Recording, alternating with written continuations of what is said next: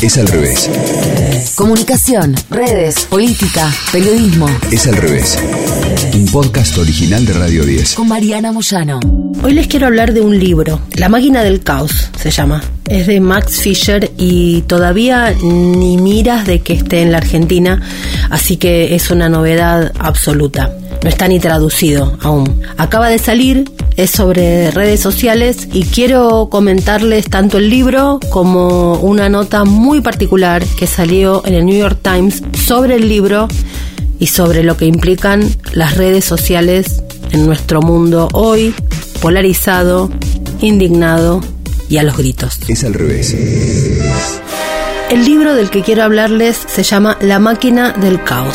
Es de Max Fisher, un periodista del New York Times. Y el libro arranca con una presentación de 2001, Odisea del Espacio, aquella obra maravillosa de Stanley Kubrick. Una película de 1968 en la que veíamos cómo una mega computadora mataba a los astronautas en esa nave que iba camino a Júpiter. Esta lógica apocalíptica, dice Fisher, que estaba en su cabeza mientras investigaba para el libro. Es un libro que recorre entre lo utópico, lo distópico y lo absolutamente real. Es una historia sobre la tecnología, la tecnología descarriada que se sale de control, la película y el libro. El libro abre con una recorrida de Fisher por los pasillos de la sede de Facebook. Luego se ve una especie de vista desde las alturas y dice que vemos déspotas lejanos, guerras y levantamientos, un motín repentino, un nuevo grupo radical, la creencia generalizada en alguna extraña conspiración.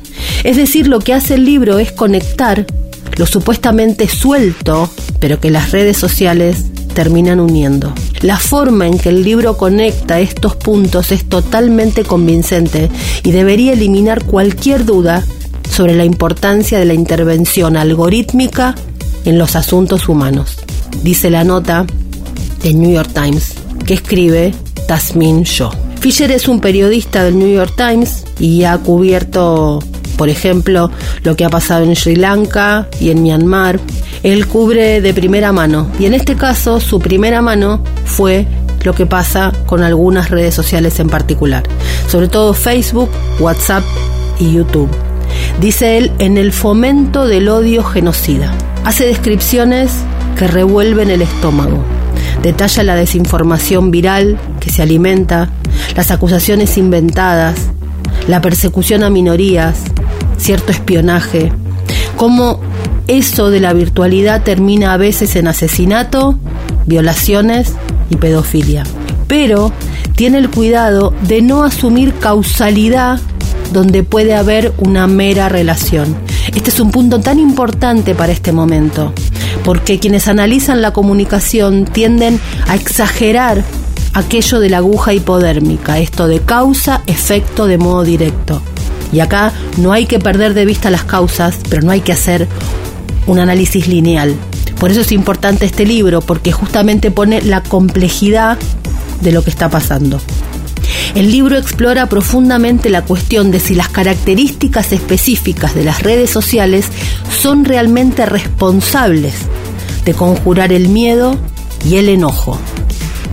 El disfrute de la indignación moral es uno de los sentimientos clave que Fisher ve explotados por algoritmos ideados por Google para YouTube y Meta para Facebook, Instagram y WhatsApp que descubrieron que podían monetizar este impulso haciendo que sus algoritmos promovieran el hiperpartidismo. La división impulsa el compromiso, es decir, el engagement, que a su vez impulsa los ingresos por la publicidad. Fisher en el libro detalla la evolución de las tecnologías del comportamiento. Qué importante poder hablar de esto, tecnologías del comportamiento que desmienten las muchas negativas de los representantes de las empresas de que sus plataformas son inherentemente o intencionalmente manipuladoras en el estado de ánimo.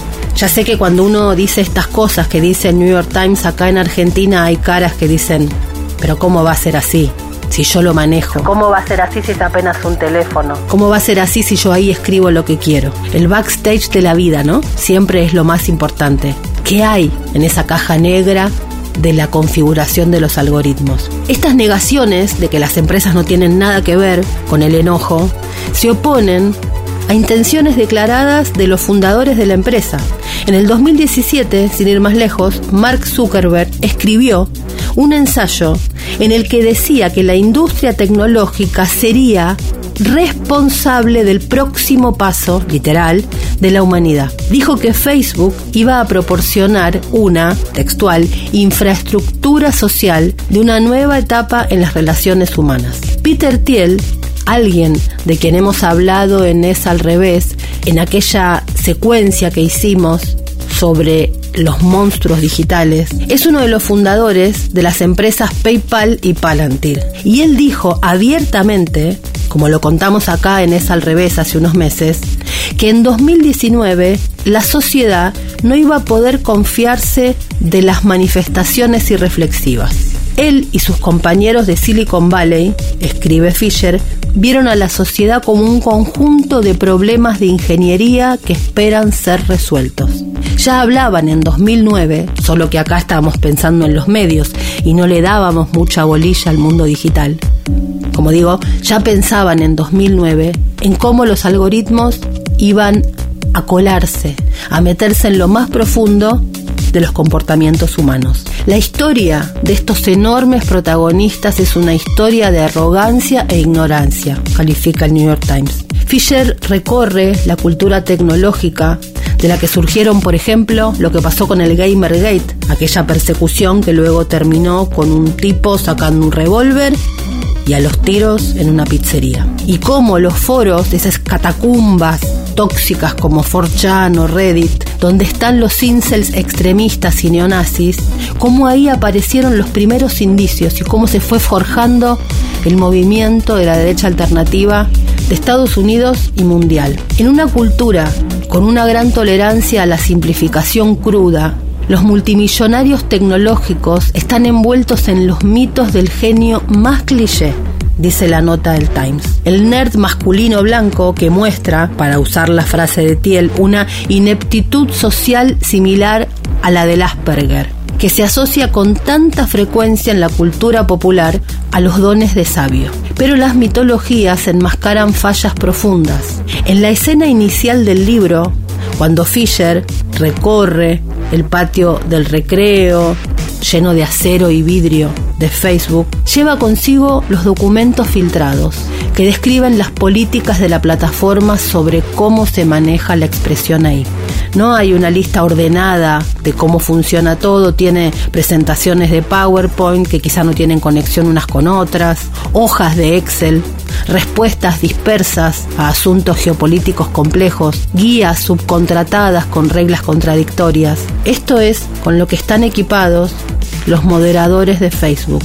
Uno de los mayores secretos a voces de la industria tecnológica, escribe Fisher, es que nadie puede saber muy bien cómo funcionan realmente los algoritmos que gobiernan las redes sociales. Fisher menciona algo que él considera absolutamente ingenuo de parte de Zuckerberg, de que existe una ley matemática fundamental subyacente en las relaciones sociales humanas que gobierna el equilibrio de quién y qué nos importa a todos. Lo que dice Fisher es que para comprender cómo las redes sociales podrían haber reconectado nuestras mentes, subrayo, reconectado nuestras mentes, entrevista a muchos psicólogos sobre estudios que tienen que ver con esto y descubre algunas ideas increíbles, pero que creemos de inmediato porque entendemos cómo funciona eso. No trata con escepticismo las premisas últimas de una ciencia que creó los efectos malignos de las redes sociales y se presenta como una posible solución.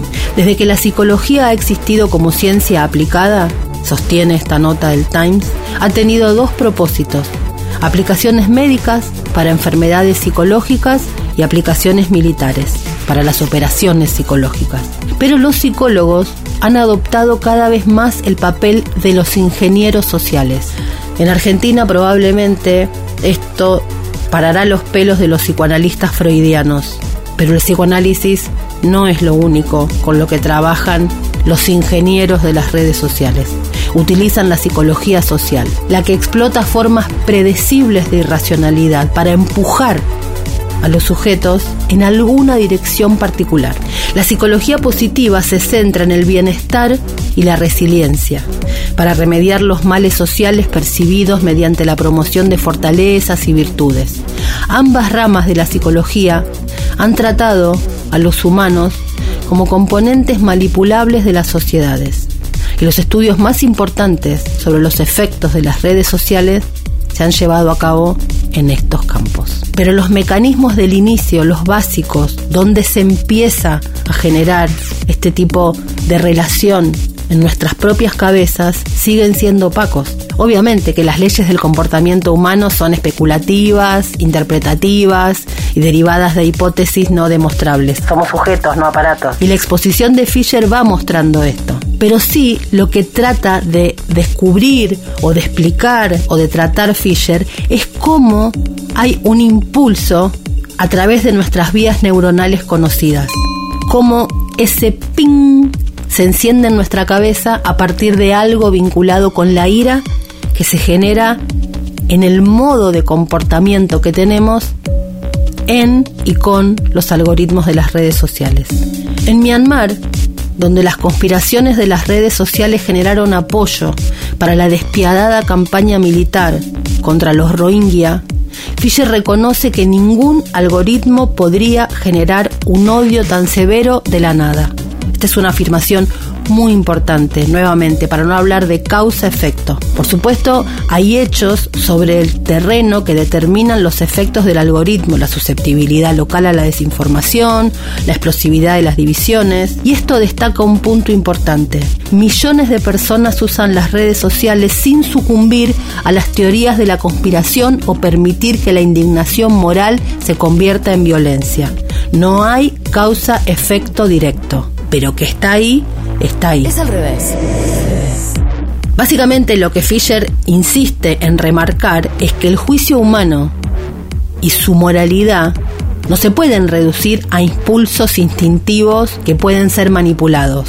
Del mismo modo que no podemos pensar que por que algo se dice en la televisión, luego esa persona que lo escucha lo consumirá sin mirada crítica. Pero sí, la pregunta que propone es qué se hace con las personas que sí son susceptibles a esa manipulación? ¿Qué hay detrás? ¿Y qué en el cableado de la mente protege a otros, incluso en vidas saturadas de redes sociales? La respuesta puede incluir la educación o habilidades individuales del pensamiento crítico, pero hay que preguntárselo. No está dado ni es simple. La lección de este libro, nos dice Tamsin Shaw, que enseña filosofía y política en la Universidad de Nueva York y que escribe justamente sobre filosofía, la lección del libro, dice, es seguramente que no necesitamos más inspiraciones celestiales para proyectos ambiciosos de transformación humana. Más bien, necesitamos hacer que los miembros individuales de las sociedades sepan cómo resistir tales esfuerzos. Tenemos los medios para hacerlo si la voluntad política es lo suficientemente fuerte y si nuestro sistema político aún no ha sido destruido por la máquina del caos. En breve vamos a leer este libro completo, hacer una reseña en Es al revés y me parece que es lo más oportuno para este momento que estamos viviendo en el mundo y obviamente también en la Argentina. Escuchaste Es al revés. Un podcast original de Radio 10. Conducido por Mariana Moyano. Si te gustó, seguimos con la opción seguir. Coordinación y producción de contenidos. Sebastián Pedrón. Marcelo Figueroa. Fernando Candellas. Martín Castillo. Locución. Delfina Cianamea. Mariana González. Gráfica Franco Gauna. Edición. Jorge de Tesanos. Nos escuchamos en el próximo episodio. Es al revés.